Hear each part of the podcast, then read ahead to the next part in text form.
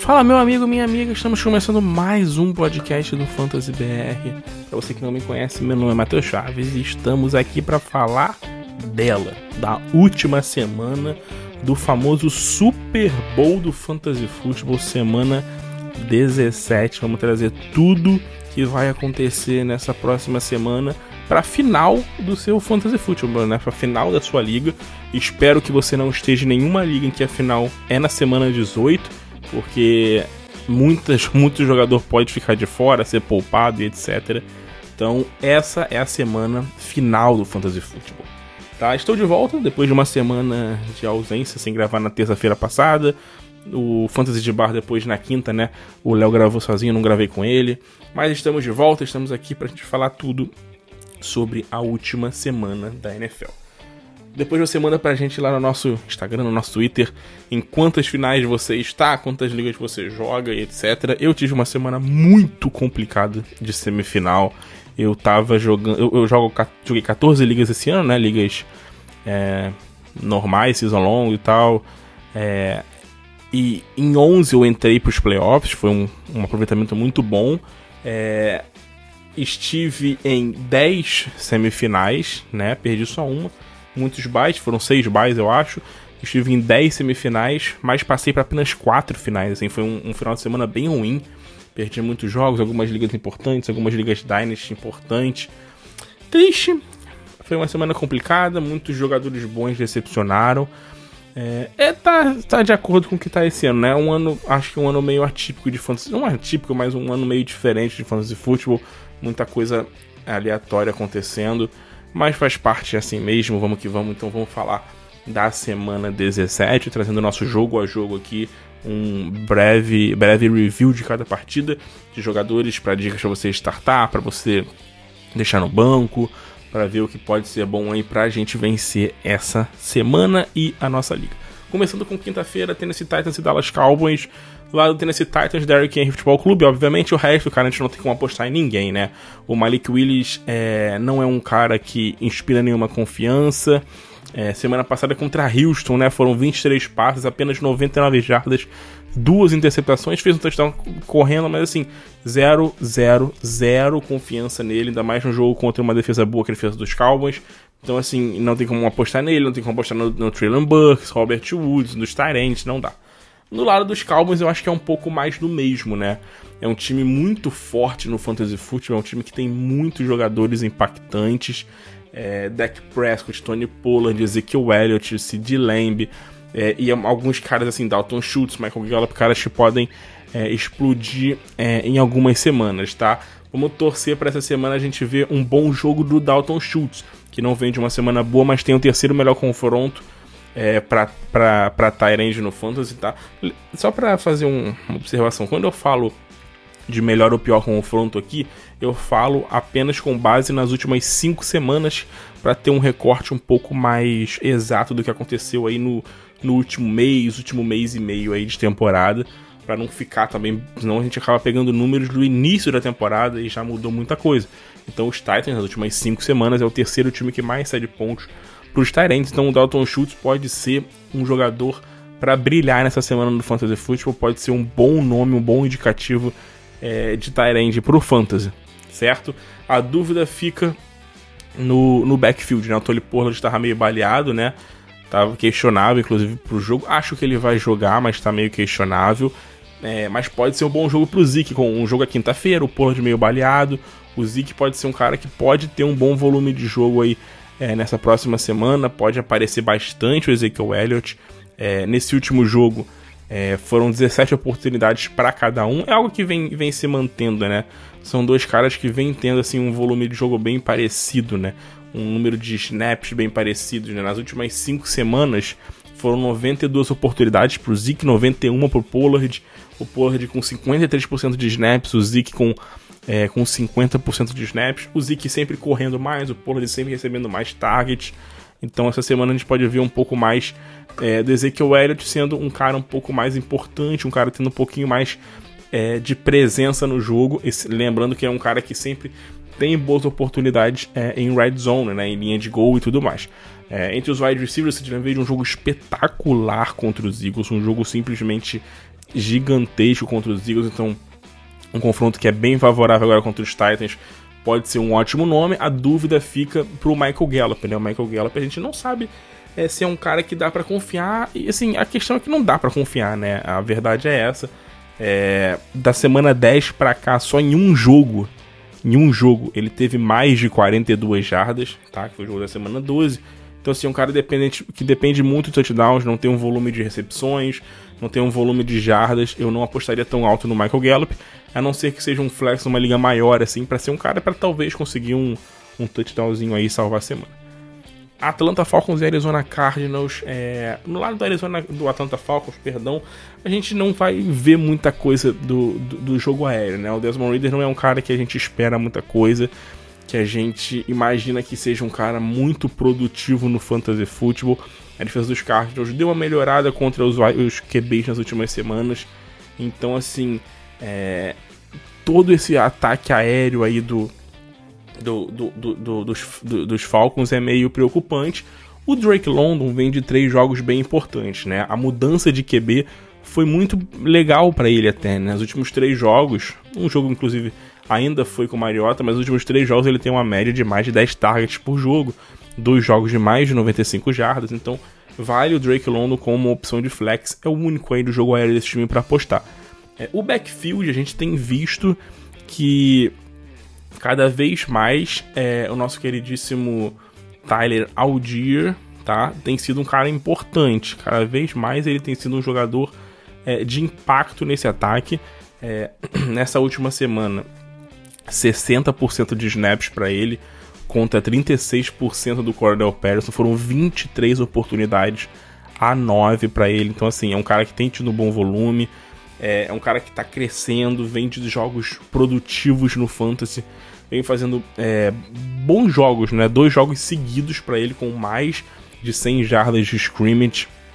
Então eu acho que o Aldir pode ser uma boa opção, inclusive para running back número 2, tá? Os Cardinals é, é, o terceiro melhor confronto da semana para running back, então ele pode ser uma opção. O Cordell Patterson, talvez um flex, possa ser utilizado, mas é um cara que não inspira assim, muita confiança, porque o Aldir pelo visto, né, pelo que a gente viu na última semana, assumiu esse posto de running back 1. No lado do Arizona Cardinals, cara, é, a questão vai ser se o Coach McCoy vai jogar, tá? Se o Coach McCoy jogar, é, aí a gente pode esperar alguma coisa, talvez, de um DeAndre Hopkins, é, do Marquise Brown, desses jogadores. Se o, o Coach McCoy não jogar, é muito difícil, muito difícil falar para você colocar o, o DeAndre Hopkins no banco é complicado, é, mas eu acho que talvez no máximo uma opção de flex sem o nosso queridíssimo Coach McCoy com o Max Tolley jogando.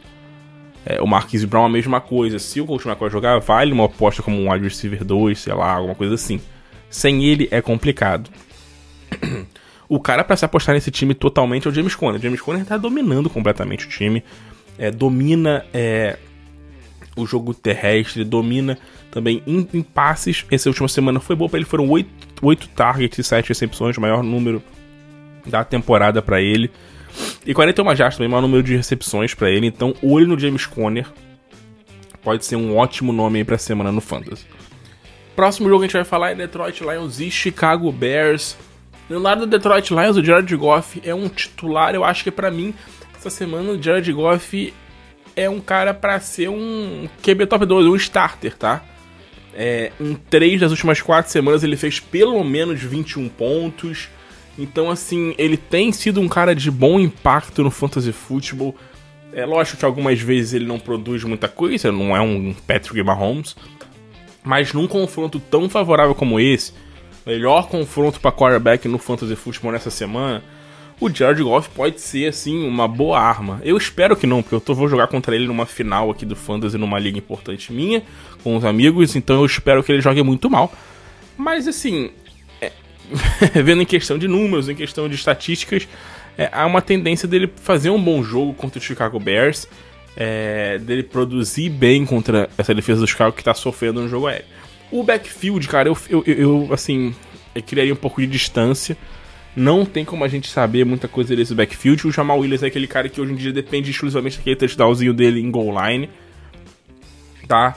É, são muitas semanas seguidas, são quatro semanas seguidas em que ele não faz 40 jardas correndo. E já são três semanas sem touchdown. Então, assim, é, ele perdeu, né? Perdeu aquele impacto que ele vinha tendo no Fantasy, muito porque o DeAndre Swift voltou a crescer. E não a crescer em produzir muita coisa, mas em estar mais em campo, em participar mais do jogo. Nessa última semana foi 56% de snaps para ele. Então, assim, foi a melhor marca desde a semana 1 de porcentagem de snaps pro DeAndre Swift. Não fez nada, que o ataque do Detroit, assim, foi engolido, né? Assim, o jogo terrestre do Detroit foi engolido pelo Carolina, foi um game script bem desfavorável, mas ele esteve muito em campo. Então, é, é um caso pra gente ficar de olho aí nesse ataque do Detroit Lions para essa próxima semana. É um backfield não muito confiável, é, a defesa do Chicago Bears não é uma defesa forte. É uma defesa que sai de muitos pontos para running back. Mas preocupa essa questão aí de a gente não saber quem vai ser o running back titular. Ou, assim, não vai ter um running back titular, né? Running back 1, claro. Mas a gente não sabe como que vai andar esse jogo. É, se fosse apostar em um, eu apostaria no Daniel Swift, que é o cara que tem estado mais em campo nas últimas semanas. É, é um, é um melhor jogador e tal. Não depende tanto de touchdown quanto o Jamal Williams. Ele consegue produzir mais jardas e tudo mais, tá?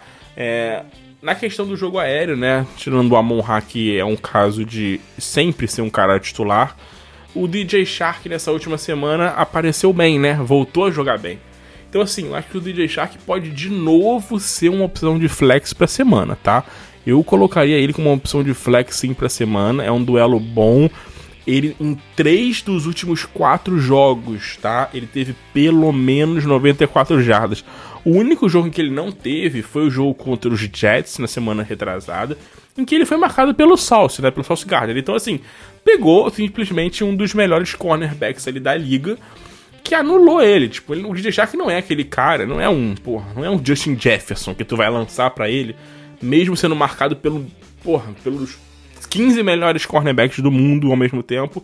Você não vai lançar pra esse cara, sabe? Tipo, você vai lançar pra esse cara se é o Justin Jefferson, se é o. Pô. Se é o Stephen Diggs, sei lá, se é o Davante Adams, mas o DJ Shark não. Então, num confronto favorável como essa semana, a gente pode ver um bom jogo do DJ Shark de novo, então olho nele, tá? Muita gente perguntando sobre o Tyrande, né? O Shane Zilstra. Cara, é difícil, né, cara? Ele fez três touchdowns na semana passada, é, mas assim, tirando isso, ele tinha sei lá, ele tinha acho que sete targets na temporada inteira. É, nenhum jogo com pelo menos 20 jardas. Não dá pra gente apostar muita coisa. Seria um tiro no escuro. Se der certo, beleza, mas é um tiro no escuro aí apostar no, no Tyrant do, do, dos Lions. No lado do Chicago Bears, o Justin Fields deixou muita gente na mão, inclusive eu nessa última semana, apenas 9 pontos. Pior pontuação dele desde a semana 3, né? É, do Justin Fields, ele vinha numa sequência muito forte. Da semana 5 pra cá, ele vinha, assim, uma sequência muito forte, jogos muito produtivos, mas não conseguiu nada nessa última semana. Pode ser um bom jogo contra o Detroit Lions. A questão aqui é. É interessante, na verdade, né? O Detroit Lions é um dos times que mais cedem pontos para quarterback no Fantasy, né? É o terceiro. Para running back, ele é o quarto melhor. É, a gente viu na semana passada que o jogo terrestre do Carolina Panthers amassou o Chicago Bears. Foram muito. Assim, o Donta Foreman e o Chuba Hubbard simplesmente amassaram o jogo, o jogo no jogo corrido, amassaram a defesa dos Detroit Lions, que foi uma surpresa gigantesca para todo mundo, que era uma defesa que vinha conseguindo muita coisa contra ótimos running backs, a defesa do Detroit. E implodiu contra Donta Foreman e o Chuba Hubbard. O Justin Fields, como a gente sabe, é um QB que tem o upside dele pela corrida, não é um cara que lança muito a bola, que tem assim é, um braço muito preciso, é, big plays, é, a tirar rodo, não tem grandes recebedores também, então assim, é um cara que precisa do jogo terrestre, né? No jogo passado foram apenas 15 jardas terrestres contra Buffalo, é, perdão, 11 jardas em 15 corridas, então em, em 7 corridas, então assim, o jogo dele foi ruim, o jogo dele não foi produtivo, ele precisa de um bom jogo terrestre para produzir no Fantasy. Então essa semana, mesmo com o Detroit tendo um, um, uma defesa contra o jogo terrestre fraca, forte, perdão, muito forte, dá para apostar no Justin Fields, ainda é um QB número 1, um, porque a, secundária dos Lions é um problema. Então isso pode ajudar muito aí é o Justin Fields. É, o David Montgomery é uma questão interessante, né? Porque nessa última semana a gente viu que o David Montgomery é, não vou dizer que ele perdeu espaço, eu acho que ele não perdeu espaço, mas o Khalil Herbert já foi um incômodo. 20 oportunidades para o David Montgomery contra 9 do Khalil Herbert, tá? Nessas últimas, últimas semanas, a diferença, o David Montgomery vinha tendo assim uma porcentagem de, de toques assim e de snaps é, no time do, do, do Chicago Bears, assim, uma porcentagem de snaps beirando os 80%, coisa desse tipo. Caiu para 65 já e o Khalil Herbert com 41. Então é um cara que tá, vai incomodar o David Montgomery, vai tirar um pouco o volume de jogo dele, não à toa, foi o pior jogo do David Montgomery desde a lesão do Kyle Herbert contra, contra justamente o Detroit Lions na semana 10. Então ele vinha de quatro jogos muito produtivos e, e nessa última semana é, o jogo não foi bom, não produziu muita coisa. E fica a questão, né? Como eu falei, a defesa do Detroit é muito forte contra o jogo terrestre. Na semana passada implodiu. É, eu acho que ainda vale o Montgomery como um running back número 2, porque ele vem sendo um cara consistente nas últimas semanas e dá para talvez é, confiar que eles vão conseguir produzir. E pelo que a defesa do Detroit Lions não fez na última semana contra o Carolina, pode ser um jogo ainda produtivo para ele, mas é complicado, tá? Não é fácil, não, não é um jogo muito seguro. Entre os recebedores, assim, esquece qualquer recebedor do Chicago Bears, que não dá pra te apostar em absolutamente ninguém. É, não, tem, não tem como, não tem como. Vamos passar para Houston Texans e Jacksonville Jaguars, que é um jogo que é muito interessante pelo lado dos do, do Jaguars, tá? No lado do Houston Texans, eu acho que a gente não tem muito o que esperar desse time, né? Um backfield sem o Damian Pierce não tem muito valor. Wide receivers, assim, cara, não tem como a gente apostar muita coisa. É, Chris Moore, Brandon Cooks, não, não dá pra gente esperar tanta coisa. O Jordan Akins é um talent que vem surgindo, assim, e tendo algumas oportunidades, mas também não é muito consistente. Então, assim, o lado do Jacksonville Jaguars o Trevor Lawrence é, vem fazendo bons jogos. Essa última semana, inclusive, foi, foi, foi, um jogo mais abaixo dele, mas pegou um Jets muito forte, uma defesa muito forte fora de casa, num jogo em que não estava nas melhores condições climáticas. Beleza. Agora pega o Houston Texans, que é uma defesa que vem sendo é, um problema para os quarterbacks. Se você tirar o Patrick Mahomes na semana retrasada, que também é um caso à parte, a gente só teve um QB passando de 20 pontos contra essa defesa. É, a gente tá vendo muitos, muitos QBs lançando, é, correndo com a bola. É, o que fazer com o Trevor Lawrence? Né? Se vai apostar nele, se não vai apostar nele. Eu acho que o Trevor Lawrence é uma aposta, assim como o QB1 pra semana. Mesmo num duelo, mesmo num duelo que não é favorável. Né? No duelo da semana 5 entre Houston e, e, Jaguars, o Trevor Lawrence fez 10 pontos no Fantasy, tá? Foram 286 jardas, nenhum touchdown e duas interceptações, né? Não foi um jogo produtivo para ele. Mas assim, de lá para cá, é, deu uma boa melhorada, o time deu uma crescida grande. É, acho que o Zay Jones é um cara que incorporou o grupo de recebedores, tem sido mais importante. O Evan Ingram tá voando, então eu acho que vale a pena aí você ainda manter o Trevor Lawrence. Assim como o Travis Etienne, que é um cara que tem que ser titular contra uma defesa que cede muitos pontos para os running backs, né, como a defesa do Houston Texas. O Travis Etienne vem de dois jogos com mais de 100 jardas de scrimmage, né? Voltando a ter um bom volume de jogo depois de algumas semanas mais abaixo. Então, falta apenas o touchdown, né? Falta apenas o touchdown para ele. São, são seis jogos seguidos sem touchdowns aí pro Travis Etienne. Falta o touchdown para voltar a explodir e terminar assim semanas como um top 12 e tudo mais. Mas o volume de jogo dele tá lá e a tendência é ele ser muito bem aproveitado nessa semana, tá? É, o jogo aéreo dos do, do Jaguars é um jogo aéreo que vem funcionando bem. Nessa última semana, o Zay Jones não jogou bem. É, foram apenas uma, foi apenas uma recepção para 14 jardas, mas a gente falou, a gente avisou muito isso antes. Né? A gente não apostava no Zay Jones nessa na semana passada, porque pegava o Jets. E o Jets com o Gardner marcando ele, o Sauce Gardner marcando ele o jogo todo, que era o que provavelmente iria acontecer, e foi o que aconteceu. Sabe? Então, assim, limitou muito o jogo dele. Condições climáticas desfavoráveis, então é, não teve muitos targets, foi o menor número de targets dele aí. É, o segundo menor número de targets dele na temporada, tá? Segundo menor número de na temporada. Teve até um número, um número mais baixo de snaps, então é, não foi um jogo. É, foi não vou dizer atípico, porque o Zay Jones também não é um cara lá confiável. Mas não foi um jogo normal, não foi assim o um jogo mais é, normal do mundo. Né? Pegou um, um cornerback que está jogando num nível absurdo, um jogo fora de casa, quinta-feira, condição climática ruim. Então, assim, é, além de um game script em que foi desfavorável para ele, porque o time acabou correndo um pouco mais com a bola, né? Não precisou correr tanto atrás da placar e tudo mais. Então, é, foi um, jogo um pouco mais complicado. Nessa semana contra a Houston, acho que vale uma aposta como um, um como um flex, tá? Houston Texans é, não é uma defesa fácil contra os pros wide receivers, né? Não sai tantos pontos, mas vale uma opção de flex aí para ele nessa próxima semana. É, e o Evan Ingram, né, cara? E o Evan Ingram? Simplesmente inacreditável que ele vem fazendo o Evan Ingram nas últimas semanas. É, cara, são duas, são duas, das três, duas das últimas três semanas com mais de 110 jardas. Sabe? São pelo menos sete recepções em três semanas seguidas. É o melhor tarende do Fantasy Football. Nas últimas quatro semanas, ele é o melhor tarende do Fantasy. Com mais pontos.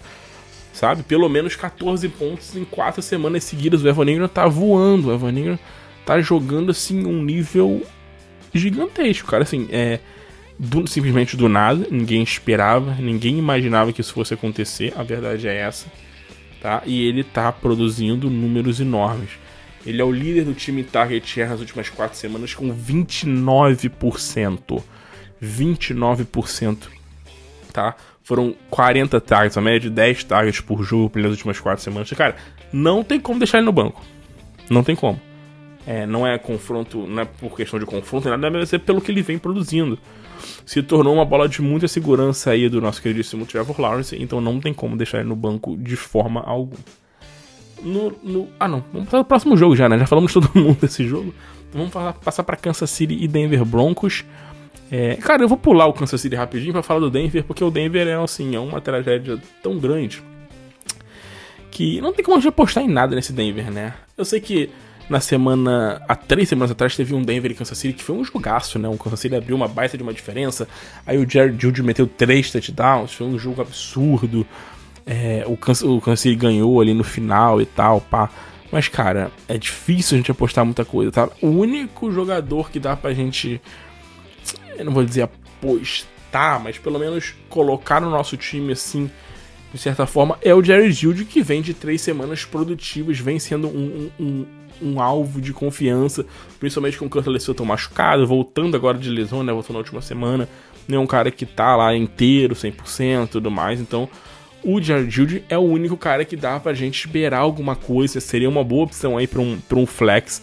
O Jared Judy, né? Três jogos seguidos com pelo menos oito targets para ele. Três jogos seguidos com mais de seis recepções. É um cara que vem tendo uma leve consistência nas últimas semanas e pode aproveitar que fez um baita jogo contra os Chiefs há umas três semanas e repetir, não aquele jogo com três touchdowns, mas um jogo sólido. De resto, cara, acho que sim. Curtley Sutton é, não dá pra gente confiar muita coisa. O nosso queridíssimo Latavius Murray também é um cara que não tem como a gente confiar muito. É, no último jogo contra os Chiefs ele não fez absolutamente nada, foi o pior jogo dele é, na temporada do Fantasy Football tá? Esse, desde que ele começou a jogar com mais frequência, né? Foi o pior jogo dele na temporada, então pouca coisa pra gente esperar nesse Denver Broncos com o Russell Wilson que não consegue jogar absolutamente nada, não tá fazendo nada, sabe se ele vai ser titular nessa próxima semana, como é que vai ser aí a questão do Russell Wilson na próxima semana. É, contra o Chiefs na semana 14 ele fez a segunda melhor pontuação da carreira, da, da carreira não, né? Da temporada para ele, uma, uma semana em que ele foi um QB ali top 6 e tudo mais, mas, cara, difícil de confiar alguma coisa no, no Russell Wilson, tá? É, no lado do Kansas City Chiefs, é assim. A gente sempre viveu de Patrick Mahomes e, e Travis Kelce, certo? Certo. É, os wide receivers, a gente, assim, viu que o Juju era um cara que dava, vinha fazendo algumas coisas, algumas partidas importantes, mas não é confiável. A gente sabe que o Juju não é um cara que dá pra gente confiar. Nenhum wide receiver desse time são, é, é muito confiável, são jogadores que produzem inconsistência. Mas os running backs começaram a ser um fator importante nesse time do Kansas City Chiefs, tá? É Jerick McKinnon, Isaiah Pacheco, os dois começaram a ser jogadores de impacto, tá? O Pacheco tem, assim, boas semanas em sequência produzindo bem, tá? Ele tem pelo menos aí 80 jardas, 80 jardas, tá? É, de scrimmage nos últimos 7 jogos.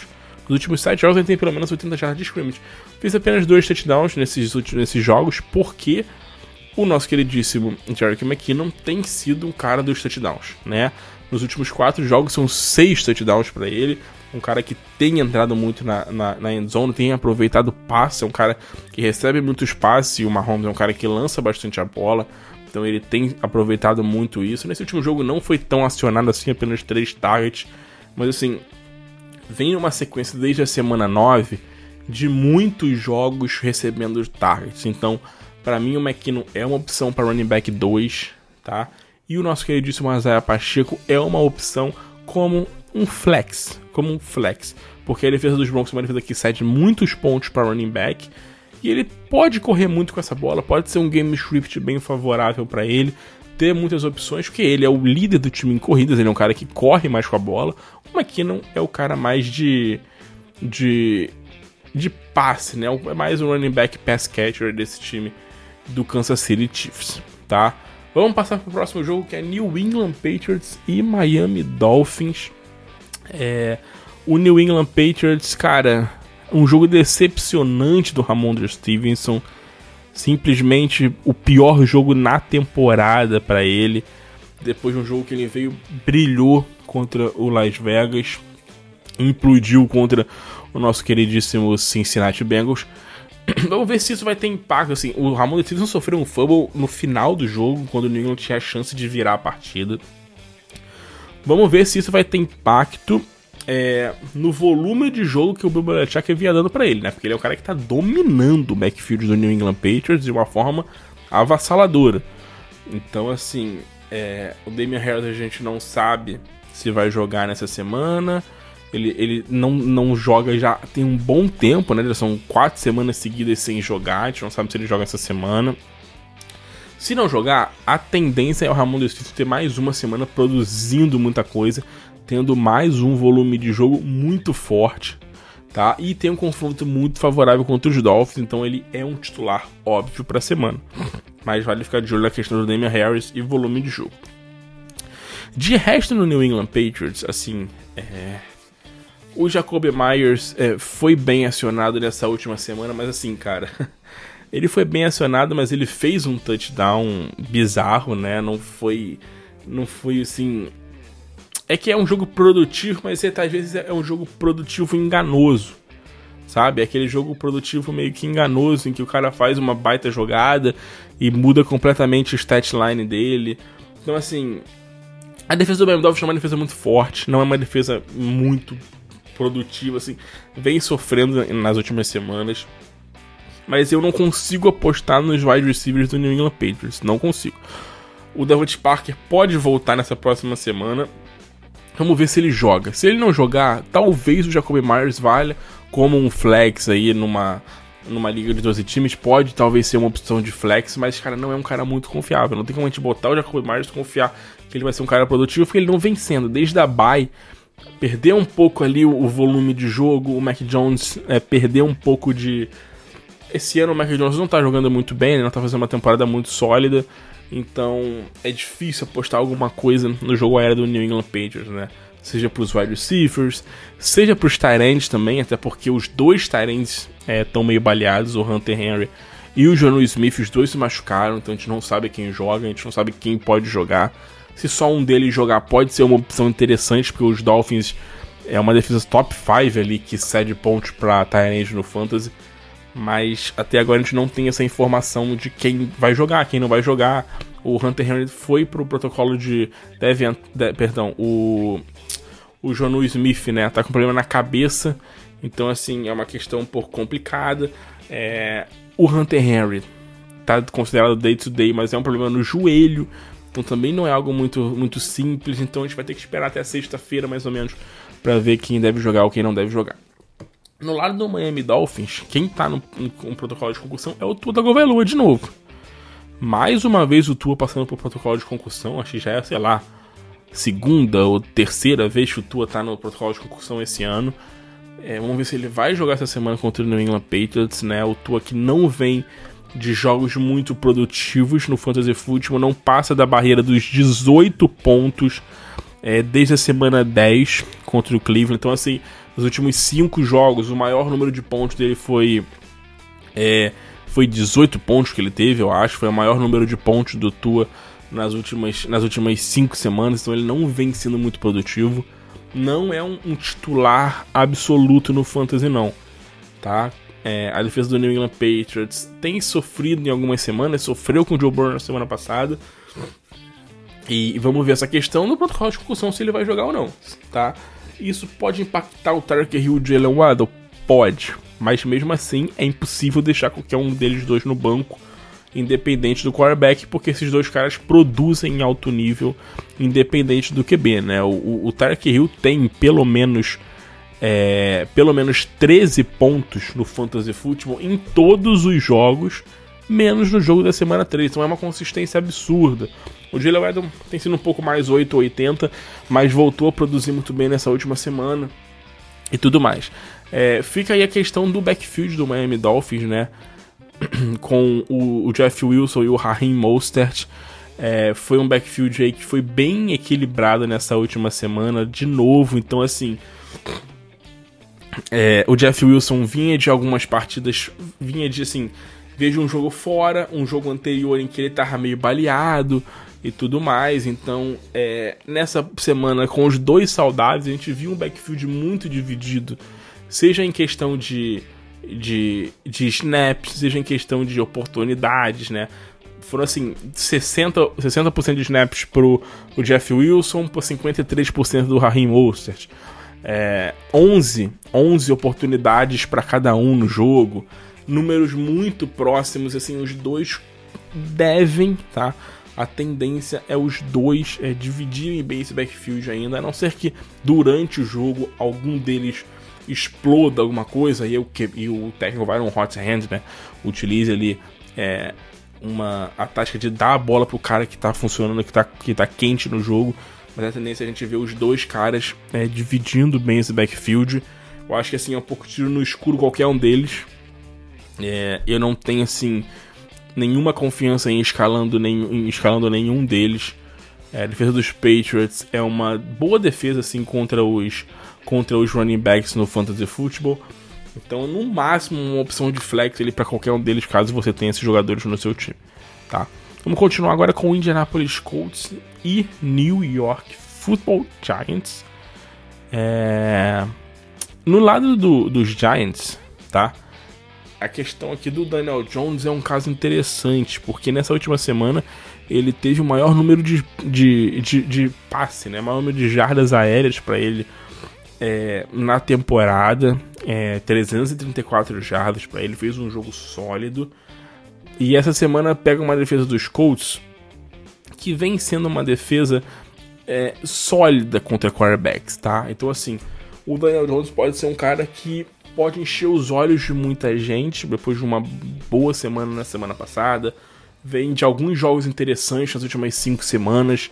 Então, pode ser um cara que pode encher os olhos, mas assim, eu acho que contra os Colts pode ser um duelo mais complicado, porque a tendência é a gente ver o, o, os Giants correndo muito com a bola contra uma defesa dos Colts, que é uma defesa mais fraca contra o jogo terrestre, que é simplesmente a defesa que mais cede pontos para running backs no fantasy football, a defesa dos Colts. Então, assim, no jogo aéreo pode ser um pouco prejudicado por isso. Mas o Daniel Jones é um cara que vem tendo um bom volume no jogo terrestre.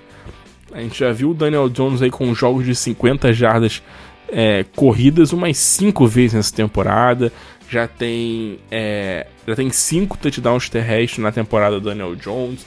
Então ele tem corrido muito com a bola e num jogo em que poder pode ter um game script favorável jogando em casa contra um adversário bem mais fraco, que não tem mais aspirações na temporada, a gente pode ver talvez um Giants é, utilizando muito o jogo terrestre e o Daniel Jones correndo muito com a bola.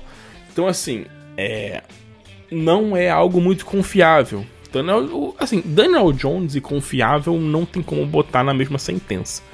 Então, ele é um cara que às vezes já fazer alguns bons jogos, pode fazer uma, uma, uma partida bem boa, com mais de 20 pontos, mas não é segura. Eu acho que é uma opção boa para streaming, não colocaria como um, um, um QB1 assim de, de, de cara. é, então, assim, a gente vai citar também os, os wide receivers, né? Porque nessa última semana foi, assim, uma decepção. O, o Dar assim, dizer decepção o Darius Layton, mas eu esperava um volume de jogo maior contra o Minnesota, que, é uma das, que era uma das defesas que mais cediam pontos para os wide receivers. É, foram 79 jardas, mas assim, eu esperava um volume maior, né? Apenas 6 targets para ele. Esperava ali algo por volta de 8 e 10 targets pro Darius Layton. É, nessa próxima semana contra os Colts é aquilo que eu falei, né? Um jogo contra é, contra um time que tem tido os seus problemas contra wide receiver, tá? Mas não tem cedido talvez tantos pontos assim para você apostar num em jogadores não tão confiáveis, como o Darius Layton, é, como o, o Hodgins, né, o Isaiah Hodgins, que fez um ótimo jogo na semana passada, fez o grande jogo dele aí é, na semana passada contra o Minnesota. Então, são caras que talvez você possa apostar como um flex, tanto o Rodgers como o Slayton. O Slayton eu acho mais confiável porque ele vem sendo mais sólido na temporada. Rodgers surgiu agora nesse, nessa última semana. No lado do Indianapolis Colts, é, o backfield do time ficou assim, era algo muito intrigante, mas assim, acabou sendo um pouco mais do que a gente imaginava, né?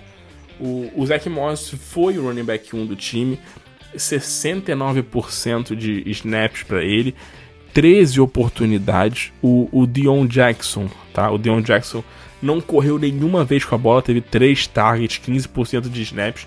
Então, assim, temos um running back 1 nos Colts e esse cara é o Zach Moss a gente falou que era algo muito difícil da gente saber quem seria o running back 1, quem ia ser o principal nome.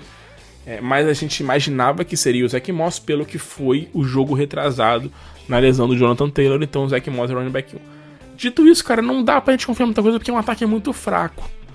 Num duelo muito favorável, como foi na semana passada contra os Chargers, né? Era um duelo mais favorável. É... não foi muito bem. Essa semana também não espero muita coisa contra os Giants. Então, assim, é difícil apostar alguma coisa nesse backfield. O Zach Moss, no máximo, uma opção de flex, tá? O grupo de recebedores é a mesma coisa, tá? O Nick Foles é um jogo muito abaixo do Nick Foles. É, deve ser titular de novo, mas assim, 140 jardas apenas. Nenhuma, nenhuma, nenhuma é, é, confiança de que vai produzir alguma coisa. É, vai pegar o time do Giants fora de casa, então assim, apesar do Giants ser um time que cede um bom número de pontos para QB, para wide receiver, eu não tenho confiança para escalar nenhum jogador do ataque dos Colts aí nessa próxima semana. Acho que não tem como a gente apostar muito alto com o Nick Foles como titular por enquanto. Vamos para Philadelphia e New Orleans Saints, porque no lado do Philadelphia Eagles, cara, eu ia falar que assim, tudo depende. Ah, na verdade, há uma semana atrás eu falaria que tudo depende se o Jalen Hurts vai ser titular ou não. Mas depois do que o Minchel fez no jogo contra os Cowboys, virou o jogo. Virou o jogo. Não tem mais o que falar. Tipo assim, eu, é, o AJ Brown, o Devonta Smith, até o Dallas Goddard, cara, é. A gente vai escalar esses caras com Jalen Hurts ou com Gardner Minshew. Não tem jeito. O Minshew amassou na semana passada. 20 pontos. Assim, lógico que a gente perdeu, etc. Beleza, mas cara, 20 pontos no Fantasy foi um jogo sólido para ele, tá? É, mais de 20 pontos, na verdade, para ele no Fantasy Football. Foi um QB top 12 na semana. Lançou para mais de 350 jardas, dois touchdowns, fez TD terrestre. Fez um baita jogo Mincho. Os dois wide receivers produziram muita coisa. AJ Brown com mais um jogo de 100 jardas, com 8 targets. O Devonta Smith explodiu, 2 touchdowns, 12 targets, maior número da temporada para o Devonta Smith, 12 targets. 113 jardas, um jogaço do Devonta Smith nessa última semana. O Devonta Smith está explodindo nas últimas quatro semanas, a gente falou muito disso. Eu estou feliz que está dando certo, que ele de fato voltou a ser um cara mais utilizado em big plays, em bolas em profundidade, porque ele tinha um calendário favorável e era um cara que a gente esperava que poderia ser um bom nome pro final da temporada. Eu não esperava nada dele no início do ano, mas depois de ver o Jalen jogando muito bem e ver que ele é um cara que seria importante no ataque, esperava um, esperava um final de temporada muito forte dele, né? Ele começou muito bem nas seis primeiras semanas, mas depois caiu muito. Ali da semana 4 até a semana 10, mais ou menos, ele caiu muito de volume de jogo. Não, não de volume, caiu muito assim de produção, né? Ele não vinha recebendo muitas bolas em profundidade, voltou a receber bolas em profundidade, e isso tem sido um fator muito grande pro Devonta Smith. O Dallas Goddard é um cara que estava machucado durante um tempo, cinco jogos aí sem jogar. Nessa última semana voltou, voltou dominando snaps, correndo, é, correndo não, estando muito em campo, percorrendo muitas rotas. Não foi um volume de jogo muito alto, mais 67 jardas para ele. Tendência é um jogo mais produtivo para ele nessa próxima semana. É, vai pegar os Saints, tá? Que não é um, um, confronto favorável, bem pelo contrário, é um confronto difícil para Tyrant, mas o Dallas Goddard não é um cara que tem como deixar no banco, tá? A única questão aqui fica pro backfield, porque o nosso queridíssimo é, Philadelphia Eagles parece que se recusa, né, a tipo a dar a bola no Miles Sanders é, em, em goal line, né? Isso me, isso me assim me deixa pé da vida. O Kenneth Gainer não foi um cara que teve um volume de jogo muito alto. Foram oito, oito, oito oportunidades. Assim, é um bom volume, oito oportunidades, tá? O, o Miles Sanders teve 22 oportunidades, um número muito maior. Mas em goal line a gente viu uma campanha em que o Kenneth Gainer correu com a bola três vezes duas vezes ou três vezes, sei lá. Então, assim, a bola tem que ir pro Miles Sanders, que é o principal running back do time, o melhor running back do time e tal. Então, assim, isso preocupa um pouco, porque o Miles Sanders, ele não acaba não, não tendo o seu valor, né? Acaba não atingindo talvez o upside que ele poderia, porque o time acaba distribuindo muito essa bola em goal line. É, tem um duelo favorável essa semana, acho que é uma boa opção para running back 2, porque tem um duelo muito favorável. Então acho que a gente pode ver um bom jogo do Miles Sanders de novo, tá? No lado do New Orleans Saints, tem um duelo difícil contra uma defesa complicada e é um time que não inspira confiança. Então, assim, é, o Shahid nesse último jogo, é, que poderia, a gente imaginava que ele poderia talvez fazer alguma coisa, mas assim, o clima não ajudou contra o Cleveland Browns. Foi assim, um jogo com um clima muito complicado, né, para lançar a bola e tudo mais. É, assim, tirando o Alvin Kamara, que voltou a ter um jogo bem produtivo no Fantasy Football, um jogo grande. Na semana 15 contra o Atlanta ele já fez um bom jogo com mais de 100 jardas de scrimmage.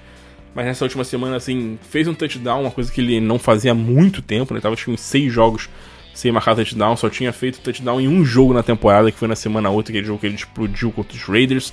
Tirando isso, não tinha feito touchdown em nenhum outro jogo na temporada entrou na endzone nessa última semana contra Cleveland. Então talvez a gente possa ver o Camara produzindo bem nessa semana de novo, né? É, Chris Olave ficou fora na última semana, vamos ver se ele joga essa semana, porque é o único nome nesse jogo aéreo aí que pode produzir alguma coisa, né? Um cara que se jogar vai ser uma opção para wide receiver 2 aí no Fantasy, Chris Olave, que vem de uma temporada muito sólida, muito boa. É, mesmo com. Assim, mesmo sem ter muitos touchdowns, né? Desde a semana 6, são é apenas um touchdown para ele desde a semana 6. Mas ele é um cara que tem tido um bom volume de jogo e pode ser, assim. Um nome seguro, ainda mais num jogo que tende a ser um game script desfavorável para a equipe do, do, do Saints. A tendência é a gente ver o Eagles indo para cima, porque o Eagles tem que ganhar para garantir a bye ali, né? Garantir a bye na, na, na NFC, ele perdeu pro Dallas na última semana, então é um time que vai vir com tudo para tentar ganhar esse jogo para garantir a bye, poder descansar os titulares talvez aí. Não sei se descansar, né? Porque se garantir a bye também já vai ter o descanso nos playoffs, talvez nem precise descansar os jogadores na última semana, mas enfim, vai vir com tudo para garantir a bye, então pode ser um jogo aí com game script desfavorável pro Saints, que é um time mais fraco. Então, é, pode ser um jogo de muito volume de jogo pro Chris Olave caso ele jogue, tá?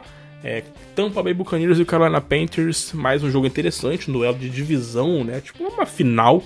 Se o Tampa Bay ganhar, se classifica. Se o Carolina ganhar, é, passa o Tampa Bay Buccaneers e fica muito próximo da, da classificação aí é, para pós-temporada. No lado do Tampa Bay Buccaneers, vale assim um destaque total pro Leonard Fournette, que voltou a jogar muito bem, tá? Muito, assim, voltou a ser um cara que vinha sendo no início do ano de dominar o backfield, né? Não dominar, mas ter um bom volume de jogo. 30 oportunidades para ele, o maior número da temporada, 60% de snaps. 10 targets. Eu falei isso, cara. A gente imaginava que o Rashad White fosse ser o pass catcher do Tom Brady. Mas, cara, o, o Leonard Fournette é o pass catcher do Tom Brady. Não tem jeito. É mais um jogo muito sólido para ele no, é, recebendo passes. Ele tem pelo menos quatro recepções nos últimos quatro jogos desde que ele voltou de lesão. É, são em três desses últimos quatro jogos ele tem pelo menos sete targets e seis recepções.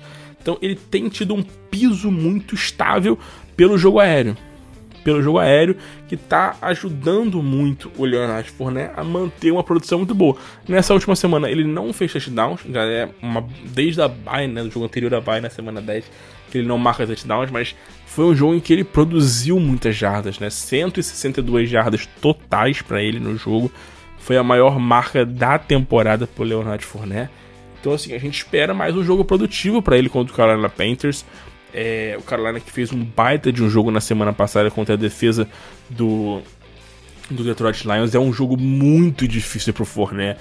A defesa do Carolina é uma das melhores contra running back no fantasy football, mas vale uma opção como running back 2 sim pelo volume que ele teve. O Rashad White acho que desce um pouco para ser no máximo um flex porque ele não vem conseguindo produzir muitas jardas. Então ele acaba sendo um cara muito dependente de touchdowns. Fez um touchdown nessa última semana, que salvou o jogo dele. É, nas últimas duas semanas ele não produziu muita coisa. Contra os Saints, né? Ele fez um touchdown também para salvar o jogo. Ele é um cara que tem um volume bom no jogo aéreo, porque também é um time que lança muito a bola. Então sempre vai ter bola pros dois running backs. O Tom Brady é um cara que tá se livrando muito rápido da bola. A linha ofensiva não tá muito bem. É, os wide receivers não são wide receivers estão conseguindo tanta separação, então o ataque não está funcionando muito, é, muito bem em bolas mais em profundidade. Então é um time que acaba lançando muito para running backs ou para o Chris Godwin ali no meio do campo. Então os dois running backs acabam tendo muitas oportunidades de receber passes. Então numa liga PPR, os dois caras é, são produtivos mesmo às vezes não produzindo tanta coisa como é o, o, o Rashad White, né? O Rashad White contra o San Francisco 49ers, ele fez 10 pontos no Fantasy, mesmo sofrendo um fumble e mesmo assim não tendo um grande jogo, porque ele recebeu 5 passes, então o cara acaba tendo ali é, um volume de jogo maior, recebendo passes e isso dá uma encorpada boa na pontuação dele. no jogo aéreo, a gente tem que citar duas coisas. Primeiro, o Chris Godwin é o wide receiver 1 do time e isso já é claro para todo mundo. É, ele é um cara que, assim, tá com pelo menos 5 recepções em todos os jogos desde a semana 4. Então, cara, ele tá num volume de jogo altíssimo, altíssimo. Da semana 4 pra cá, ele só não teve 10 targets em 4 jogos, em 3 jogos tá? Então, assim, ele tem um volume de jogo muito alto. Ele é um cara que tá produzindo muita coisa. Ele é um cara que tá sendo muito efetivo, tá produzindo muitas recepções. Não tem, não teve só um jogo de mais de 100 jardas nessa sequência, mas tem tido um número altíssimo de recepções. É um número muito grande, é um muito sólido. Então assim, são sempre 6, 7, 8 pontos só de recepção pro Chris Godwin. Então é uma base sólida, é um cara para você botar no seu time. E em contrapartida, o Mike Evans é uma tragédia.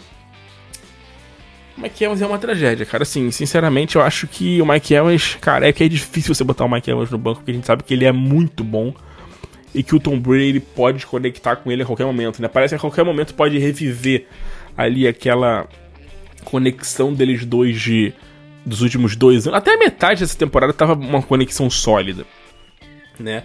de 2020, 2021 e até o metade de 2022 estava sólida. Desandou. Desandou. E nos últimos 6, 7 jogos ali, cara, simplesmente acabou. É, não, não conseguem mais produzir nada. Desde a bye, basicamente, né? Da bye pra frente, o Mike Evans simplesmente acabou no Fantasy. Mas a gente sabe que a qualquer momento pode explodir.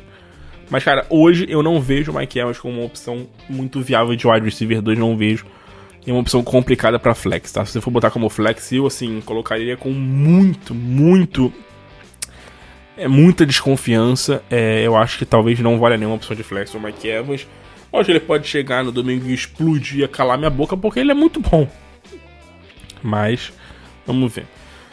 No lado do Carolina Panthers, é, o Sandarnold vem sendo um cara muito consistente pro time. Pro Fantasy Football não é muito a dele, né? Ele não é um cara muito consistente no Fantasy não é um cara que lança muitas jardas, muitos touchdowns. É um cara que vai ser um pouquinho mais seguro ali, um game manager e tudo mais, pá. É um time que vai jogar muito no jogo terrestre, então assim, o Sandarnold não é um cara muito apostável, se assim eu posso falar. É, a questão aqui fica no backfield, né? Donta Foreman e Chuba Hubbard são dois caras que vêm produzindo muita coisa. Na última semana, é, números bem parecidos de, de snaps. O Donta Foreman teve 21 oportunidades contra 12 do Chuba Hubbard. Mas o Chuba simplesmente explodiu. 125 jardas totais para ele, é, em 12 oportunidades apenas. Então, assim, o Chuba Hubbard tá jogando bem nas últimas 4 semanas tem sido o cara mais efetivo, tem sido um cara que tem produzido bem. O Donta Forma ainda é o running back 1 desse time, acredito que ainda vai ser. Ele é um cara que vem fazendo bons jogos. Mas assim, o Donta Forma vem tendo uma sequência muito de assim, um jogo bom, outro ruim, um jogo bom, outro ruim. Mas ele é um cara que vem produzindo bem no fantasy, tem sido um cara consistente para ser um, um, Talvez flex possa ser até pouco para ele. Acho que um wide receiver 2. Perdão, um running back 2 pro Donta Forma acho que vale assim uma aposta. A defesa do Tampa Bay vem sofrendo um pouco contra o jogo terrestre é, em algumas partidas, a gente tem visto isso. Então vale uma aposta no Foreman como um running back 2 e no Chuba Hubbard como um flex, cara. Vale. O Carolina vai correr muito com a bola, eles vão provavelmente correr. O Sandarnold não é um cara de lançar a bola 30, 40 vezes, como o Tom Brady que lança 40 vezes basicamente todos os jogos. Então a gente vai ver muito jogo terrestre aí pelo lado do Carolina. É, entre os recebedores, o, o, DJ, o DJ Moore voltou a ser um cara importante. A mudança de quarterback com o Sandarnold, a gente falou que poderia ajudar muito ele, e ajudou. Nos últimos três jogos do DJ Moore, nos últimos quatro jogos, né? Porque teve um jogo contra o Seattle que, assim, simplesmente foi um bizarro que ele não tocou na bola, três targets, uma recepção. Mas em três dos últimos quatro jogos ele tem pelo menos um touchdown, tem pelo menos quatro recepções, tem pelo menos 73 jardas, então assim, jogos sólidos jogos sólidos. Vale uma aposta como um flex para essa próxima semana do DJ Moore. A defesa do Tampa Bay é uma boa defesa, uma defesa que sai de poucos pontos no Fantasy Football, mas é uma defesa que vem cedendo jardas. Vem cedendo jardas, os wide receivers, os times estão conseguindo chegar ali perto de red zone e tudo mais. É, acaba que na red zone, uma coisa assim, é uma defesa agressiva, acaba conseguindo é, turnovers, alguma coisa desse tipo, mas assim, é uma defesa que a gente já viu muitos wide receivers produzindo muito bem. Um deles, o DJ Moore. O DJ Moore, no jogo contra, contra a Tampa na semana 7, teve o seu melhor jogo na temporada até aquele momento. Foram 10 targets, 69 jardas no touchdown. Até aquele momento era o melhor, o melhor jogo dele na temporada. A gente pode ver de novo um DJ Moore produtivo como um flex aí para essa próxima semana. E só, né? Porque não tem muito que apostar nesse time do, do Carolina, não. Vamos para mais um jogo agora, Washington. Eu ia falar futebol team, né? Mas já é Washington Commanders e Cleveland Browns. É, no lado do Washington, tem essa dúvida aí: será que o Carson Wentz vai ser titular? Será que não vai? Assim, é. Eu tô gravando esse podcast na terça, tá, galera? Então a gente não tem notícias ainda. Pode ser que na quarta, até na terça-feira à noite, ou na quinta, saia alguma notícia aí sobre isso. O Carson Wentz entrou no final do jogo contra o São Francisco. É, Deu 16 passes até, né? Foi bem, bem, acionado. Né? Usou muitos dropbacks pro Carson Wentz. Acho que o Taylor Heineken vai ser o titular ainda. Ele é um cara que fez uma campanha de recuperação absurda contra esse time. Acho que não seria justo botar ele no banco num jogo em que ele não conseguiu ganhar contra uma defesa fortíssima, que era a defesa do São Francisco, que talvez seja o time mais quente da liga hoje, que é o São Francisco 49ers. Então, assim. Mas enfim. É... Dito isso, não são QBs confiáveis pro Fantasy, obviamente. A questão aqui contra o Cleveland Browns vai ser o jogo terrestre, porque o Cleveland Browns é um time que vinha, vem, vinha sendo um time que vinha cedendo muitos pontos. Melhorou muito é, o número de pontos cedidos aos running backs, né, nesse time do, do Cleveland Browns, mas ainda é um time que não inspira tanta confiança contra o jogo terrestre. Então, assim, o Washington tem dois running backs em que a gente não sabe muito bem é, o que vai ser a cada semana. Mas assim, o Brian Robinson, aos poucos, não vou dizer aos poucos, mas é, tem se solidificado como um, um, wide, um running back 1, né? Nessa última semana, 23 oportunidades contra 8. É, na semana 15, foi muito mais equilibrado, foi 12 a 9. Então, assim, é um, é um, é, são casos que de semana a semana acaba variando muito esse número de oportunidades, mas pelo que parece, o Brian Robinson tomou essa posição de running back 1. Não é muito seguro falar isso, mas é o que parece. Dito isso, eu acho que vale uma opção para Brian Robinson como um, uma opção de flex para semana. É, é um duelo em casa contra o Cleveland Browns que já não tem já nada para fazer, não tem nenhuma inspiração assim na temporada. Então eu, eu, Washington brigando por brigando aí é, por playoffs e tudo mais. O único problema no Brian Robson é que ele é um cara muito limitado ao jogo terrestre, é um cara que tem impacto no jogo aéreo, então acaba limitando um pouco o volume de jogo dele, já que o Antônio Gibson é mais esse running back pass catcher. Né? Não tem tido um volume de jogo aéreo muito grande o Gibson, mas ele é um cara que geralmente entra mais em passing downs. É, o jogo aéreo desse time é uma questão bem importante porque a gente tem alguns bons jogadores, né? Terry McLaurin, obviamente, é sempre um titular, né? Independente do, jogo, independente do confronto, ele é um ótimo running back. É sempre é aquele running back, aquele running back, aquele wide receiver 2 bem seguro. O Terry McLaurin, é, lógico que vai ter jogos mais abaixo, mas ele é aquele cara que costuma te entregar ali um, um piso sólido para a semana. Mas a questão aqui vai ser Jahan Dodson, né? Nosso queridíssimo Dodson e nosso queridíssimo Curtis Samuel. É, o Curtis Samuel eu acho que é um caso um pouco mais complicado de se apostar, porque ele é um cara mais 880 e o Dodson é um cara que nas últimas três semanas vem bem. Ele assim começou muito bem a temporada com o Carson Wentz, tá? Começou muito bem com o Carson nas primeiras semanas. Se machucou, jogou pouco aí até a semana 13 e voltou e voltou fazendo touchdowns. Cara, ele já tem é, seis touchdowns na temporada. Sendo que ele jogou aí basicamente seis, sete jogos. Ficou, muito, ficou cinco semanas fora. Alguns jogos em que ele entrou muito pouco, que ele pouco participou.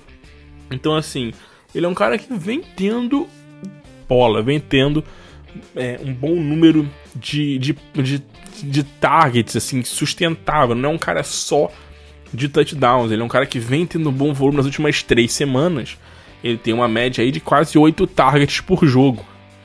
Então ele é um cara que vem tendo um volume sólido. Eu acho que vale uma aposta no Jahan Dodson como um flex para essa semana de final de Fantasy Football. Não é aquela aposta tão segura, mas assim, é um confronto muito favorável para os wide receivers, né? A sétima defesa que mais sai de pontos para wide receivers, então acho que vale uma aposta nele como um possível flex. É um cara que tem condição de ser uma surpresa nessa semana aí o Jahan Dodson, que vem de três jogos seguidos com touchdown. No lado do Cleveland Browns, é, a última semana foi um pouquinho desgastada pela questão do clima complicado, né, lá em Cleveland, então foi uma semana meio difícil, uma semana que a gente não deu muito como, não dava muito pra analisar muita coisa nesse time. Fato é que o Deshaun Watson, logicamente, não é um cara que dá pra gente apostar muita coisa, né, não anda voltando, né, pouco tempo aí na equipe, não tem como a gente esperar muita coisa dele. É, o Nick Chubb é o Nick Chubb de sempre. Muito volume, sempre chegando ali perto das 100 jardas terrestres. Pouco, pouco no jogo aéreo, como sempre. Dependendo de um touchdown para explodir. Sempre lá. O Karen Hunt também. É aquilo de sempre. É, assim, não tem tido um volume tão grande. É, depois da bye, né? A gente viu que o Karen Hunt simplesmente tem uma caída, né, cara? Ele não tem um jogo com 10 corridas desde a semana 8. E assim, da semana 6 pra cá só teve um jogo com mais de 9, 9 corridas. Então é assim, pouco volume de jogo pro Karen Hunt.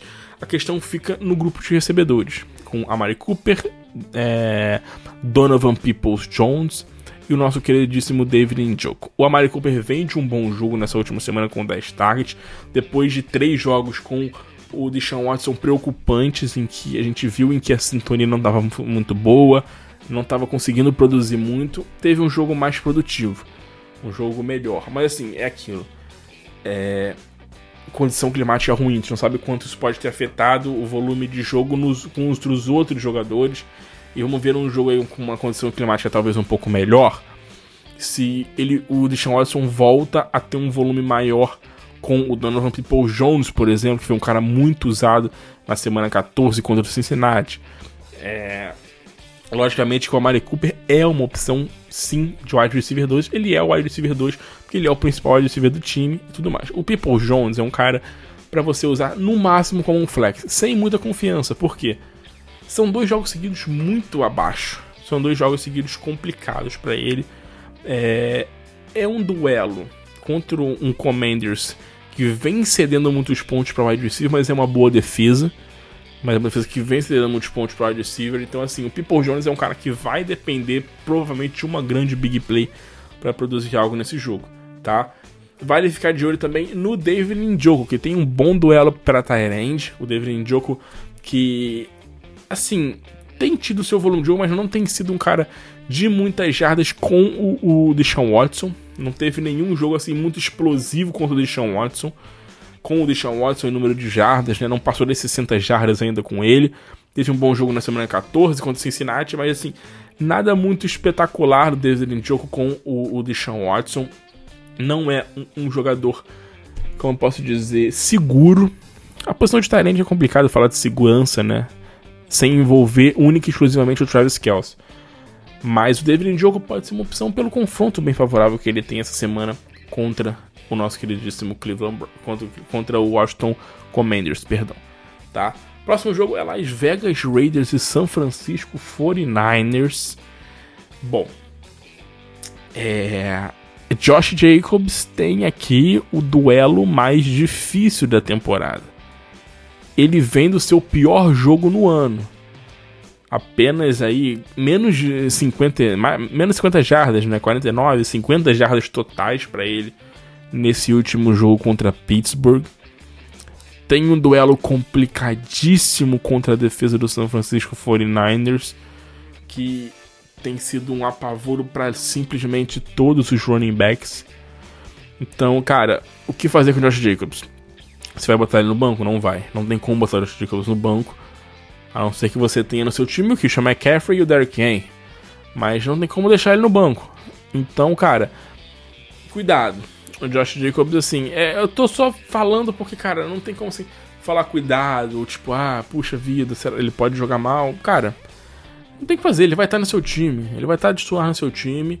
É torcer para ele jogar bem, mesmo num confronto muito complicado, como é, contra, como é esse jogo contra o San Francisco 49ers. É, Outro cara que também pode ter um jogo meio complicado é o Davante Adams, tá? São dois jogos bem ruins para ele no Fantasy Football, dois jogos muito fracos, mesmo com bom volume de jogo, assim, dois jogos seguidos em que ele não tem 50 jardas totais, somados nas duas partidas. Ele não tem 50 jardas. É, o San Francisco 49ers é uma defesa que sai de pontos para receiver? É. Mas, assim, o Davante Adams não tá numa conexão boa com o Derek Carr nas últimas semanas. Então, é um jogo complicado. E assim, o que mais preocupa é volta do Hunter Renfro, tá? Que nessa última semana já teve sete targets, foi um cara mais acionado, fez touchdowns. É, o Darren Waller tá de volta de novo, então assim, foram cinco targets pra ele na última semana, já é um Tyrande que é um cara que tem tido mais impacto. É, o, o Davante Adams não vai deixar de ter o seu volume de jogo. Talvez ele não tenha um volume de jogo tão absurdo como ele vinha tendo ali no meio da temporada, em que ele teve jogos com 14, é, 15, 13, teve jogo com 17 targets. Acho que esses números absurdos do Devante Adams talvez não rolem. A não ser num game script completamente desfavorável em que o, o Eric Carr tem que lançar a bola 50 vezes. Mas num jogo, mesmo com o, os Raiders atrás do placar, um jogo mais ok, eu acho que o Davante Adams talvez mantenha essa média aí de 10 targets por jogo, porque a volta do Hunter Renfrew, a volta do Darren Waller podem limitar um pouco esse fator de volume de jogo. Mas pode ajudar a abrir espaço no campo, né? Porque agora você tem outros dois jogadores, né? Antigamente era só Davante Adams e Mac Hollins, que que jogavam. Então agora você tem um Hunter Renfrew, tem um Darren Waller, dois caras a mais para as defesas se preocuparem. Pode ajudar o Davante Adams a ter mais espaço no campo. Eu não, não sei se isso é um grande fator, né? Porque com, quando o, o Hunter Renfrew e o Darren Waller estiveram fora, foi assim, foi o momento em que o Davante Adams mais brilhou. Ali da semana 5 até a semana 13, ali essas 7, 8 semanas, o Davante Adams teve assim, teve uns 4 jogos, 5 jogos simplesmente inacreditáveis, com mais de 120, 140 jardas e um, dois touchdowns, ele simplesmente explodiu. É... Fato é que, tirando o Davante Adams, é difícil apostar muita coisa no Hunter Renfrew nessa semana contra o São Francisco. O Darren Waller, eu acho que sim, é um cara que você pode apostar. São duas semanas seguidas dele é, chegando. Primeira semana com um touchdown, essa última semana quatro recepções, 52 jardas. Não é o Darren Waller, né, de um, ano, um dois anos atrás. É, não tem um confronto muito simples com o São Francisco, mas os Tyrants são escassos, então ele é uma opção para você ter como titular nessa semana. No lado do São Francisco, eu acho que vale a gente deixar um destaque aqui é, total tá? Pro Brandon Ayuk, que sem o Dibu Samuel, a gente esperava um pouco mais dele, apesar de um bom jogo nessa última semana contra os Commanders, não explodiu, né? Não explodiu o que a gente esperava o Brandon Ayuk, tá? É, possivelmente o Dibu Samuel volte essa semana, a gente ainda não tem essa confirmação. Até acho que não volta, mas tem a possibilidade de voltar essa semana. Então, assim, difícil de apostar muita coisa no Brandon Ayuk, por quê? É, mesmo sendo um confronto bom contra os Raiders e tudo mais, é, é, um cara que não vem sendo muito confiável. Eu acho que vale apenas uma opção de flex pro Brandon Ayuk nessa semana. O cara do time tem sido o George Kiro. Assim, lógico, sem tirar o Christian McCaffrey, running back, mas assim, recebendo passes, o George Kiro vem de duas semanas absurdas. Duas semanas com mais de 90 jardas, recebendo dois touchdowns, é, sendo um cara muito importante no fantasy football, o George Kiro nessas últimas semanas, é, produzindo muito bem. Então, e o George Kiro para ser um titular, óbvio, pode ser um cara para ganhar jogos essa semana no Fantasy. Com certeza, o, o, o nosso queridíssimo George Kittle. É, Brock Purdy, né? Muita gente pergunta do Brock Purdy se vale uma opção de flex, flex não, de vale uma opção como QB1, o que, que fazer com ele. Cara, QB1 pode ser um pouco alto, mas assim, para streaming, se você tá usando a taxa de streaming até hoje, vale.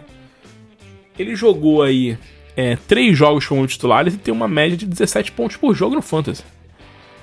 Tá? Então, assim, ele vem bem, ele vem produzindo bem, ele vem fazendo bons jogos, ele vem sendo bem seguro. Ele fez pelo menos dois touchdowns aéreos em todos os quatro jogos que ele fez, incluindo o jogo da semana 13 contra a Miami, que ele entrou no meio do jogo. Então, cara, inclusive o jogo contra Tampa Bay, em que ele saiu, não jogou o último quarto. ele é um cara que vem sendo muito sólido, é um ataque muito forte. Christian McCaffrey, Brandon Ayuk, o Samuel podendo voltar, tem George Kittle, um ataque muito bem entrosado, um ataque que funciona muito bem. Então o Brock Purdy pode ser uma opção de streaming, talvez até um é que QB1 é complicado. Falando em QB1 é que a gente acaba, tipo, botando no bolo alguns caras um pouco assim, tipo, com níveis mais altos, né? Que inspiram um pouco mais de confiança no fantasy. Ele ainda não inspira essa confiança no fantasy. Mas para streaming, você não tendo ali um QB top 10 no seu time, um daqueles caras mais sólidos, vale sim apostar nele como um, um, um stream para essa última semana. Tá? Seattle Seahawks New York Jets. É, mais um bom jogo, um jogo complicado pro ataque do Seattle Seahawks.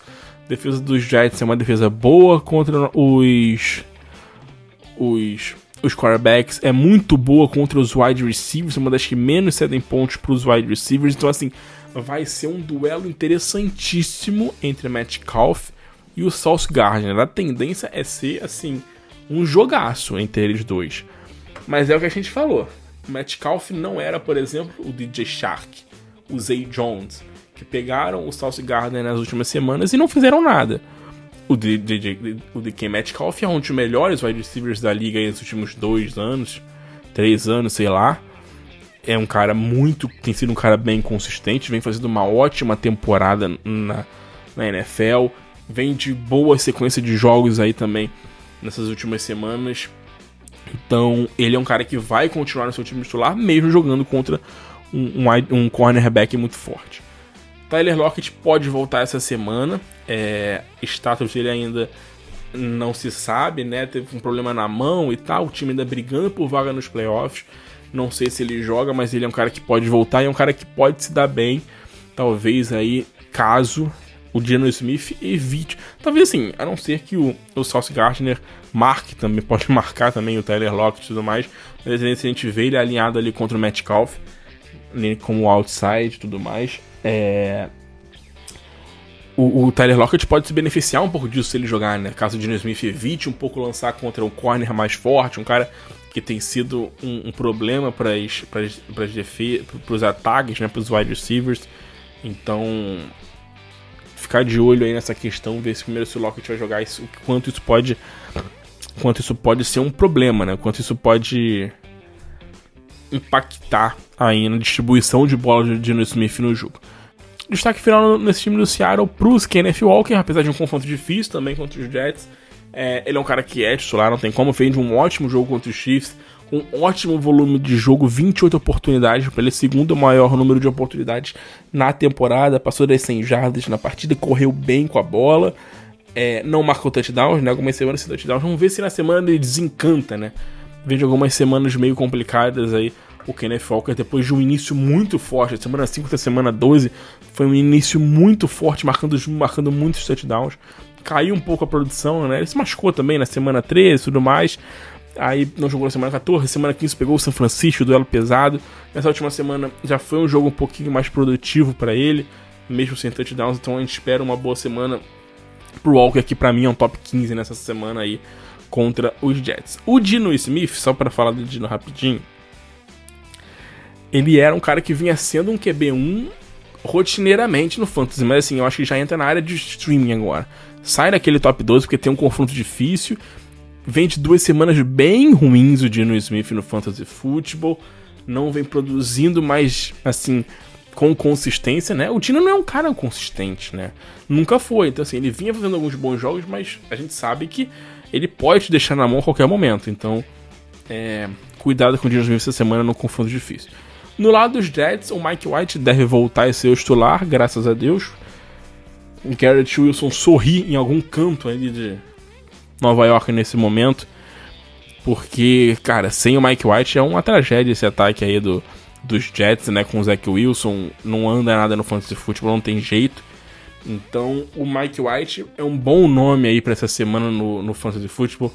É, não vou dizer que no fantasy para ser um titular e tudo mais, mas um bom nome pro ataque em geral dos Jets, talvez não para ele, Mike White, mas pro ataque em geral dos Jets, né? O Garrett Wilson volta a ser um cara que pode ter um, um, um volume de jogo interessante, ser um cara produtivo, ser um cara que faz um, boas partidas, né? A defesa do Seattle Seahawks é uma defesa muito boa contra o wide receiver, mas se o Mike White jogar, eu espero aí ver um Garrett Wilson sendo um wide receiver 2 é, para essa semana. Se ele não jogar, aí, cara, não dá para apostar no, no Garrett Wilson não, tá? Se o Mike White não jogar, Ainda não é certeza ele jogar, mas é provável que ele jogue. Mas se ele não jogar, aí esquece completamente o nosso queridíssimo é, Garrett Wilson.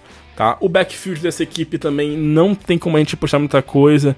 O Night, dois jogos seguidos muito ruins. É, assim, o Seattle Seahawks é uma defesa. É a segunda, a segunda melhor confronto contra os running backs no Fantasy. Mas, cara, é difícil apostar no Night depois de dois jogos muito, muito ruins. Contra o Detroit, 13 corridas, 23 jardas. Contra o Jaguars, 6 corridas, menos 2 jardas. Difícil, cara, difícil. Mesmo num confronto muito favorável como é esse. Assim, talvez valha você usar o Zona no máximo como uma opção de flex, mas assim, não muito confiável, tá? Eu sei que nem tudo é só confronto, nem tudo é só ver se o adversário é fraco contra tal posição. Mas a gente tem que ver se o cara tá jogando bem, se o cara tá produzindo bem, se o cara tá tendo bola. O Zona Valente não tem tido muita oportunidade nessas últimas duas semanas e não vem produzindo muito bem com o que tem recebido. Então não é muito confiável. Olho mais na dupla Mike White e Garrett Wilson, que pode ser uma boa dupla. E olho no Tyler Conklin também, que com o, com o Mike White pode voltar a ser um talent aí, ter algum impacto, ter um pouquinho mais de volume de jogo para ser um streaming, aproveitando que o Seattle Seahawks também é uma defesa que ao longo da temporada cedeu muitos pontos para os Tyrants. É, Green Bay Packers e Minnesota Vikings, vamos chegando aqui na nossa reta final já do nosso podcast. É, Green Bay e Minnesota, duelo bem interessante, né? O Green Bay brigando ainda por vaga em wild card contra o Minnesota Vikings. É... Cara, a questão aqui no, no Green Bay Packers é o Christian Watson, que está considerado day-to-day, -day, teve uma lesão aí no último jogo. Caso ele não jogue, a gente possa talvez ver um jogo do Ari Lazar sendo muito acionado na última semana ele teve 11 targets, já foi a melhor marca dele nas últimas 4 semanas. Então, contra o Minnesota Vikings, que é a defesa que mais seria pontos para wide receiver, opção boa para flex aí, o, o Al Lazar, talvez até um wide receiver 2 na semana. dependendo de como for o seu time, sem o Christian Watson, que é um cara que é basicamente o homem da bola longa, o homem da, da end zone ali pro Aaron Rodgers vinha sendo nas últimas semanas, mas com lesão pode ser um cara que pode perder muito, é, pode perder muito esse volume de jogo o Aaron Rodgers e vai ter que achar alguém, vai ter que achar alguém e esse alguém pode ser o Allen Lazar, tá? Randall Cobb e Romeo Dobbs são caras que vão estar nesse bolo para receber alguns targets do do Christian Watson caso ele não jogue. O Dobbs provavelmente pode ser ali um grande nome para crescer um pouquinho de produção, mas eu acho que o Lazar pode ter uma boa semana. É, e no backfield do Green Bay Packers, é, a questão interessante, né? A gente viu mais uma boa semana do AJ Dillon, né? O Dillon mais uma vez sendo produtivo, tendo mais snaps, né? Mais oportunidades, é, jogando melhor o Dillon nessas últimas semanas, é, tendo bons, bons números. O Aaron, não o Aaron Jones esteja jogando mal, tá? Porque ele fez um ótimo jogo na semana 15 contra é, os Rams, o Aaron Jones, mas assim, desde a semana 11 para cá ele não vem fazendo grandes jogos. Teve, teve um jogo muito bom contra os Rams, um jogo ok contra o Philadelphia, mas muito 880 o Aaron Jones. E o Dylan vem fazendo algumas partidas mais seguras, né? Assim, o Dylan tem sido um cara que tem corrido, tem tido sua oportunidade na goal line. Então, assim, ele tem conseguido fazer touchdowns é, em situação ali de, de goal line. Então, isso tem sido só uma coisa que o Zeke vem fazendo muito no Dallas Cowboys esse ano, mesmo com um volume de jogo não tão alto como a gente via no Zeke, ele vem sendo um cara que vem correndo ali em goal line fazendo touchdowns e o Dylan vem aproveitando isso nos Packers.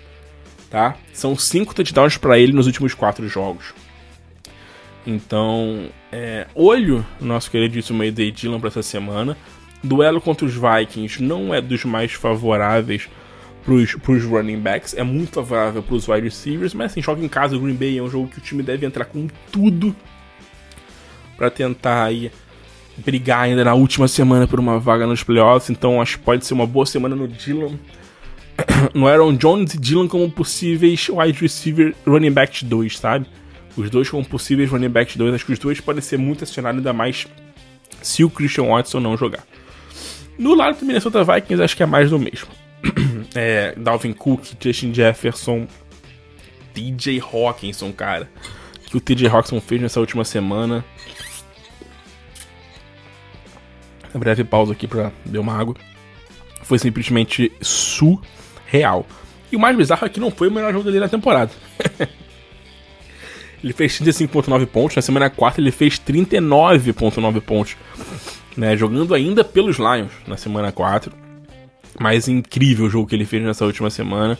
É, pega os Packers agora, uma defesa forte contra a Tyrande, uma defesa que é muito boa. É, também contra o contra o, os wide receivers, né, a defesa dos Packers. Já uma defesa que vence, que geralmente cede mais pontos para os running backs, então pode ser uma boa semana para o Dalvin Cook. Mas assim, Justin Jefferson e The Hawks são os titulares absolutos, logicamente. A Dantilha não tem como a gente confiar absolutamente nada nele nessa temporada. O Kirk Cousins pra mim é uma opção de QB1 pra essa semana, tá? Eu sei que é um jogo fora de casa, contra Green Bay, uma boa, assim, uma defesa sólida, não é uma grande defesa, nem uma defesa ruim, uma defesa sólida dos Packers, mas o, o, o Kirk Cousins vem de três jogos em sequência com mais de 25 pontos, quatro dos últimos, três dos últimos quatro jogos, né? Perdão, quatro dos últimos cinco jogos com pelo menos 22 pontos no Fantasy. Então é uma sequência muito sólida para ele. Então é um titular, é um cara para ser um QB1 na semana. É, tá numa química com o Justin Jefferson simplesmente surreal, assim. Todo jogo a gente vê um Justin Jefferson para mais de 120, 130, 140 jardas. É simplesmente bizarro, assim. Então conectando muito bem. É todo jogo 15 targets. Assim, o Justin Jefferson tá com pelo menos 15 targets nos três últimos jogos. Ele tem pelo menos 11 recepções nos três últimos jogos. É, é surreal, é bizarro o que tá acontecendo. E a tendência é ele ter de novo mais um jogo com muitos targets e muita bola, muita bola profundidade. Então, mesmo se for marcado com o Jerry Alexander, que não é um confronto fácil, é um ótimo corner, mas, cara, o, o Justin Jefferson. Você pode botar aí três Megazord em cima dele, tu tem que lançar a bola para ele, não tem jeito, o cara é um absurdo. Enfim. Próximo jogo é entre Chargers e Rams, famoso clássico de Los Angeles. É, no lado dos Chargers, assim, o Justin Herbert, cara, olha. Putz, grila, meu irmão, o Justin Herbert, que ele me ferrou essa semana foi brincadeira. Ai, ai, desabafo aqui, né? Tava num, duelo numa numa Dynasty nossa que eu jogo. O duelo chegou empatado. Empatado pra segunda-feira. Eu com Justin Herbert e o meu adversário com Jelani Woods. Talvez você nem saiba quem seja Jelani Woods. Tyrant dos Colts. A liga tem uma pontuação um pouco diferente. Ela tira pontos para sec, algumas coisas, etc. Enfim, terminou o jogo o Justin Herbert com simplesmente um ponto. Um ponto pro Justin Herbert. O Jelani Woods fez um 7, alguma coisa desse tipo, 8, sei lá. E eu perdi o jogo porque o Justin Herbert, quarterback, fez menos pontos no Fantasy que o Jelani Woods. O que é um absurdo, né? Tava em busca do bicampeonato nessa liga, fui campeão ano passado mas perdi por essa miséria.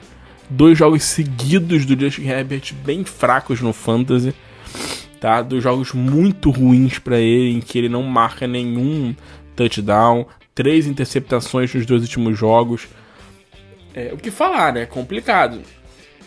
É seguro? Não é seguro. A defesa dos Rams vem fazendo bom trabalho nas últimas semanas eu acho que ainda assim o Justin Herbert é um cara para titular. Não tem como deixar ele no banco, a gente não tem tantos QBs confiáveis, tá?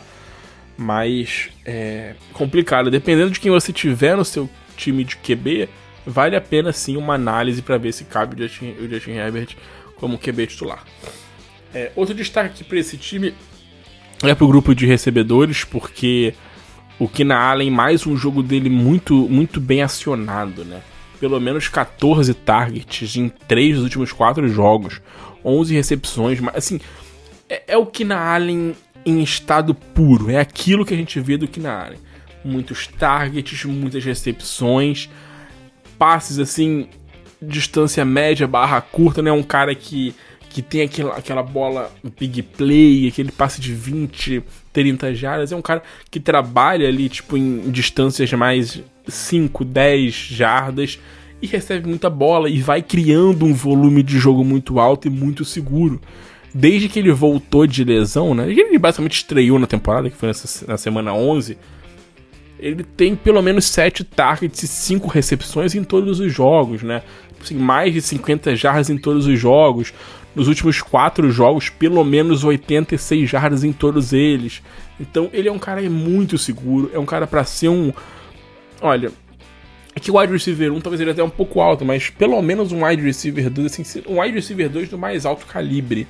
Talvez um dos melhores wide receivers 2 aí do, do, do, Fantasy se for, ou um wide receiver 1 que seja. Porque se ele fizer um touchdown, ele vai explodir para ter um jogo de 30 pontos. Esse é o lance. Ele tá mantendo uma média aí de 19, 20, 21 pontos nas últimas semanas, nas últimas 4 semanas, simplesmente com jardas e recepções. Sem touchdowns. Então, assim, é, desde que ele voltou da semana, de lesão na semana 11, ele é o, ele é o wide receiver 6 em PPR, cara. E é isso que eu tô falando, cara. É um volume de jogo, assim. Ele vai se ver 6 tendo apenas dois touchdowns nessas últimas seis partidas, sabe? É um cara que tem muitos touchdowns, mas tem produzindo bem, tá? É, o Mike Williams, em contrapartida, apesar de ter tido um jogo sólido, tá? Vem de um jogo sólido. Não é um cara talvez tão confiável, né? O Mike Williams, logicamente, é o wide receiver 2 desse time, mas é também, acho para mim, uma opção para wide receiver 2 essa semana. É um cara que a qualquer momento pode explodir, é um cara que é, voltou e assim, fez, tem feito alguns jogos bons, tá? Williams tem feito alguns jogos bons, não vai ter o volume de jogo do Kina Allen, mas tem feito alguns jogos bons e é o cara da big play nesse ataque dos Chargers. No lado dos Rams, meu irmão, o que o Ken Akers fez na semana passada foi surreal, mano. Ken Akers, ele mesmo. O Ken, assim, o Ken da semana 13 pra cá é um dos melhores running backs do Fantasy Football. É um dos 12 melhores running backs do Fantasy Football em pontos. São simplesmente 6 touchdowns em 4 jogos. Surreal. E nesse último jogo ele explodiu. Então, assim, a tendência, tá? A tendência é a gente ver o Ken Akers nessa próxima semana tendo muito volume de jogo. Porque ele fez um jogo com 25 oportunidades, teve quase 150 jardas totais, 3 touchdowns. Então, assim, não tem como os Rams não darem a bola para ele nesse próximo jogo. Então, para mim, ele é uma opção de wide receiver, de running, perdão, running back 2. Pode ser um pouco alto para ele, mas cara, ele vai ter volume. Ele vai ter volume. É, ele vai ter a bola. Então eu acho que ele pode ser um bom nome. O Baker Mayfield vem sendo um cara sólido. Não é um QB seguro, um QB que vai produzir lá 30 pontos, 25 pontos no fantasy, mas é um cara que vem sendo sólido e vem, vem sendo competente o suficiente para manter os seus times competitivos nas partidas, e, e isso que tem acontecido. Então, olho é, nesse Ken Akers para a próxima semana. Os wide receivers a gente não tem muita confiança em nenhum deles, né, logicamente. Mas assim, o Tyler Higby, vale uma menção ao Tyler Higby pra, nessa última semana que também fez um baita jogo, né? 30 pontos para ele no jogo, cara. 90, recep 90 recepções, perdão. 9 recepções, 94 jardas, 2 touchdowns por Tyler Higby. É, é, óbvio que o Tyler Higby não é um cara que você vai usar como titular assim a qualquer custo nessa próxima semana. É, o confronto contra os Chargers é complicadíssimo. É o time que menos cede pontos para Tyrande nas últimas 5 semanas. Então, cuidado com o Tyler Higby, que ele pode ser uma. Pode ser um bait para essa semana. Pode ser um cara que jogou muito bem, explodiu. Muita gente vai atrás dele na waiver, porque acho que em muita liga ele já tinha sido largado. E cuidado, tá? Cuidado, que é um confronto complicado. Foi um jogo atípico demais esse contra o, o Denver Broncos. Então cuidado com o Tyler Higby para essa próxima semana. Baltimore Ravens e Pittsburgh Steelers no Sunday Night. É, no lado do Baltimore Ravens é ver se o Lamar Jackson volta, né? Se o Lamar Jackson não voltar, meu irmão, já pode botar o Mark Andrews no seu banco. Tá? Se ele não voltar, bota o Mark Andrews no seu banco, porque o que o Mark Andrews fez no Fantasy Football nessas últimas três semanas aí, irmão, é crime em 200 países. Simplesmente inacreditável. Sim, ele já não via bem com o Lamar Jackson, tá? Nas duas semanas anteriores aí, a, a chegada do Tyler Huntley. Mas assim, era mais, era assim, mais recepções, um número mais decente de jardas, né? Com o Lamar Jackson nas outras semanas, pelo menos ele tinha assim 50 e poucas, 60 jardas, umas 4 recepções. Com o Tyler Huntley, cara, é tipo 30, 20 jardas, duas recepções. A gente viu ele puto da vida do Marquinhos no jogo passado com o Huntley porque ele não lançou uma bola pra ele na endzone que ele queria. Cara, é, não dá. Eu, assim, eu fui eliminado de uma liga por culpa do Mark Andrews. Eu tô pé da vida com ele. Não dá pra. Assim, se o Tyler Huntley jogar, não dá pra confiar em ninguém do jogo aéreo desse time. Tem Marcos Robinson. É porra, Deshaun Jackson, esquece, esquece. Aí é só o jogo terrestre mesmo, com Dobbins e o nosso queridíssimo Gus Edwards. É, os dois dividindo muito backfield, difícil saber o que, que vai vir nesse backfield, né? Pra mim o Dobbins ainda é o running back 1, mas assim, é 50%, cara. Eu, eu achei que essa semana o Dobbins fosse, de fato, assim, entrar como running back 1, né? Entrar, tipo, e e tomar esse back. Não tomar o backfield, mas ter um volume maior de jogo, porque ele vinha de dois jogos muito sólidos. Mas, cara, eles simplesmente colocaram o Gus Edwards pra jogar e o Gus Edwards jogou e dividiu pau a pau. Snaps, oportunidades, foi mais produtivo em número de jardas. Tendência a ser isso. Tendência a isso acontecer mais uma vez essa próxima semana. Duelo complicadíssimo contra os Steelers. Então, para mim, Dobbins é um wide receiver 2 baixo e o Gus Edwards é um flex para essa próxima semana. Os dois, assim, difícil de confiar porque é um duelo muito difícil e os dois estão dividindo muito essa bola, tá? No lado do Pittsburgh Steelers, é. Pouca coisa pra gente aspirar, porque, assim, é um duelo difícil contra o Baltimore Ravens. A defesa dos Ravens tá funcionando muito bem nas últimas semanas, assim, contra todas as posições, tá?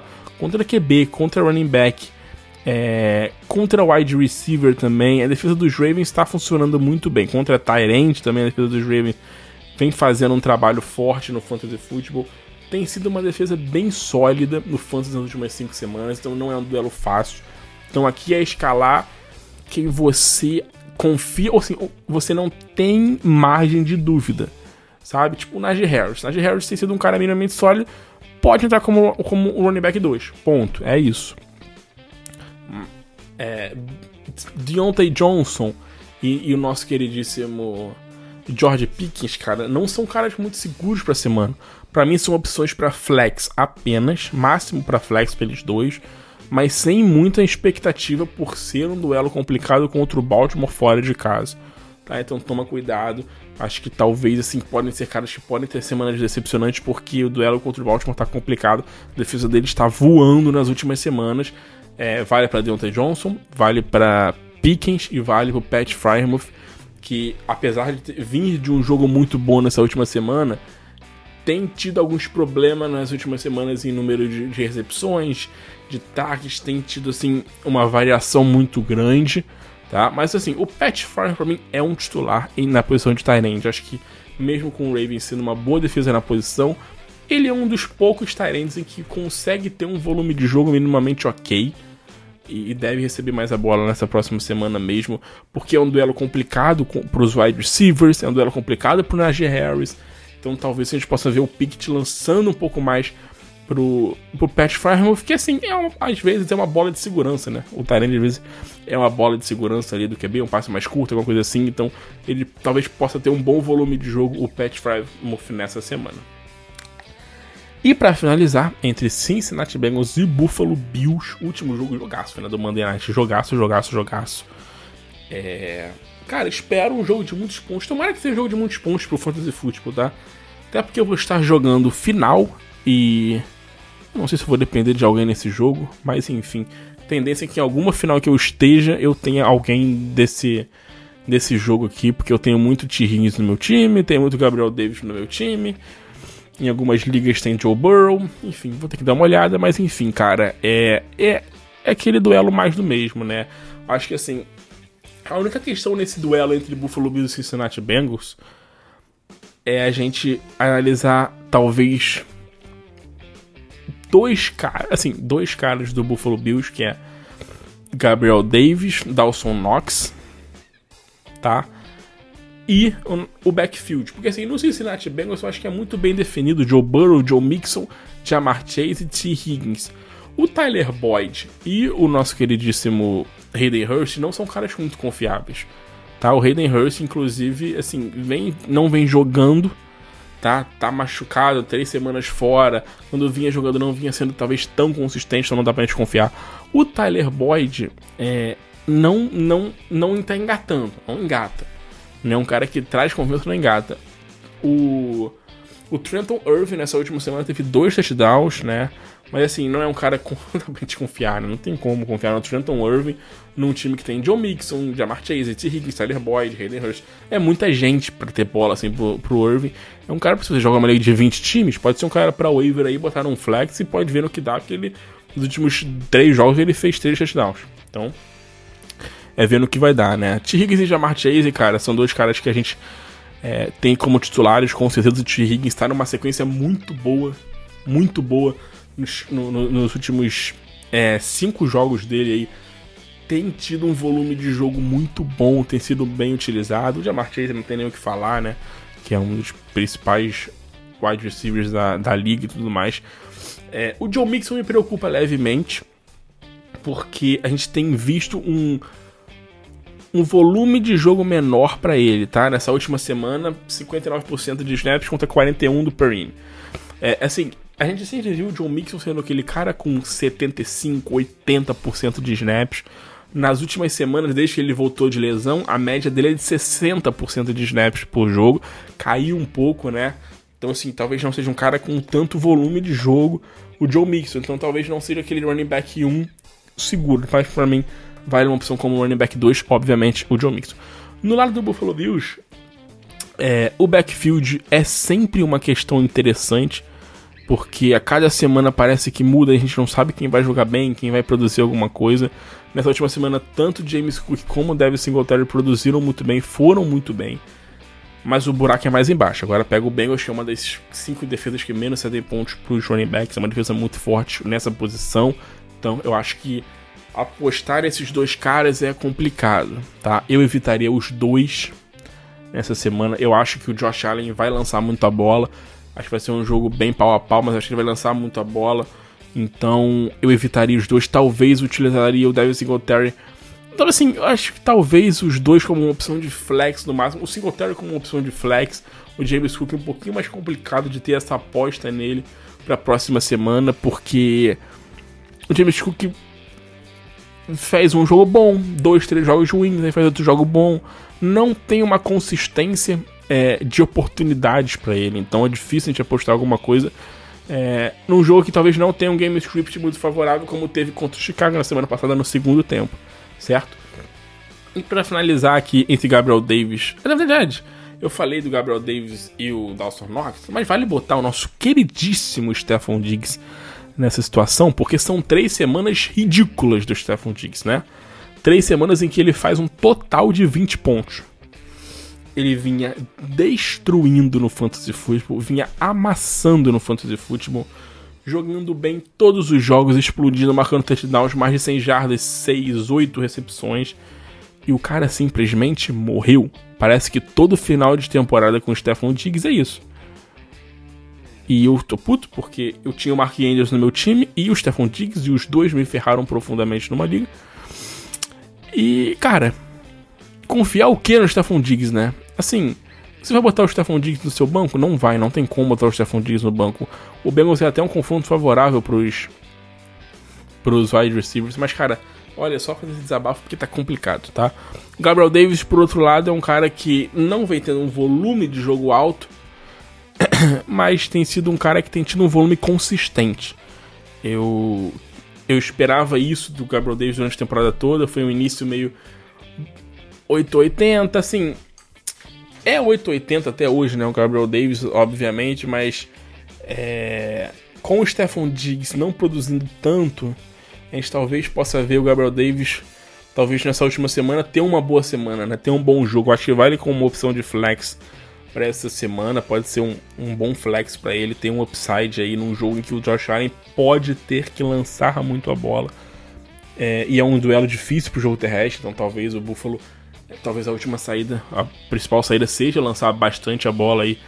É, o Josh Allen e com o Stephon Diggs não conseguindo conectar muito bem, o Gabriel Davis pode ser uma ótima oportunidade, uma ótima saída para esse time tá? O Dawson Knox é outro cara que vem de alguns bons jogos, né? Vem fazendo algumas partidas interessantes. Vale uma opção como um Tyrant de um baixo para essa semana sim, porque a posição é uma posição bem bem complicada, não é uma posição muito segura, e ele é um cara que vem tendo suas oportunidades, vem tendo as suas bolas, vem marcando touchdowns, são três jogos seguidos marcando touchdowns para ele. É, então, assim, vale uma opção como um Tyrant de um baixo. Não tem como, cara. É assim, com o Stephon Diggs é, pouco acionado, não sendo muito bem visado nas últimas semanas, talvez o Gabriel Davis, o Dawson Knox podem ser caras para crescer um pouquinho e ter um volume de jogo maior, né? Ou, e ter talvez uma bola em endzone. O Dawson Knox vem tendo touchdown nas últimas semanas e tudo mais, então olhe nesses caras para a próxima semana aí que podem ser nomes interessantes é, para você apostar, tá? Finalizado mais um nosso, do nosso podcast. Não sei nem quanto tempo ficou esse, cara, porque olha, demorou, foi longo. Mas é isso, galera. Curte, vocês curtem, é isso que importa. Vamos que vamos para mais uma semana de final, rapaziada. Última semana da temporada do Fantasy Football. Torcer, fé, vai dar tudo certo para todos nós, que a gente ganhe. Se tem pessoas da mesma liga ouvindo e os dois que estão na, na final ouvindo, aí um vai perder, não tem jeito mas faz parte da vida, é assim que funciona o fantasy futebol. Ele existe para deixar a gente puto da vida com tudo. Infelizmente.